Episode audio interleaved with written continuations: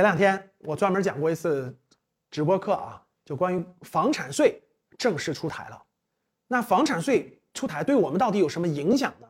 啊，今天我录一个视频给大家做一个分享，希望大家点赞收藏啊，要不然可能你就找不到了。我们这里说的房产税其实是房地产税，是持有环节所征的一种税啊。房地产税呢分两种，一种是交易环节，就交易环节收的税啊，这个叫一种交易税。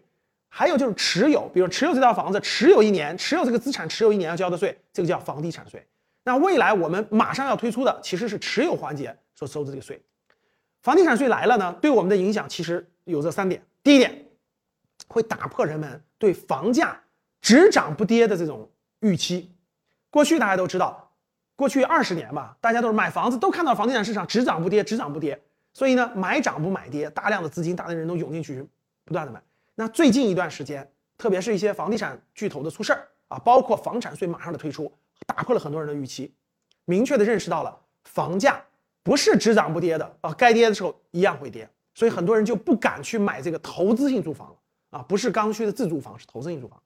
第二个就是站在中长期来看，对房价的影响还是比较大的啊，为什么？因为很多手里有多套房产的啊，这个有钱人吧。会考虑这个房子能不能租出去，租金能不能覆盖掉这个房产税？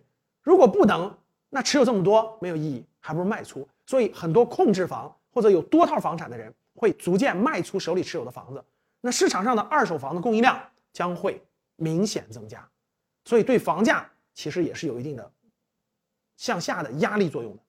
啊，第三点，那很多有钱人的钱对吧？过去是放在房子上的，大家知道。可能持有三套、四套甚至更多的房子，现在典型的房子要收税了，很多人的资金就会缓慢的转向另外一个能让资金合理获利，对吧？风险不要太大、合理获利的领域和空间。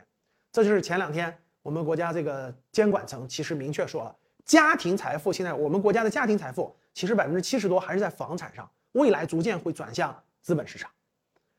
那管理资金的人是很聪明的啊，他知道。什么地方不能存放财富了？要转到合理的方向上。所以，其实，在中长期看，房地产税的推出是有利于股市的发展的。你收到了吗？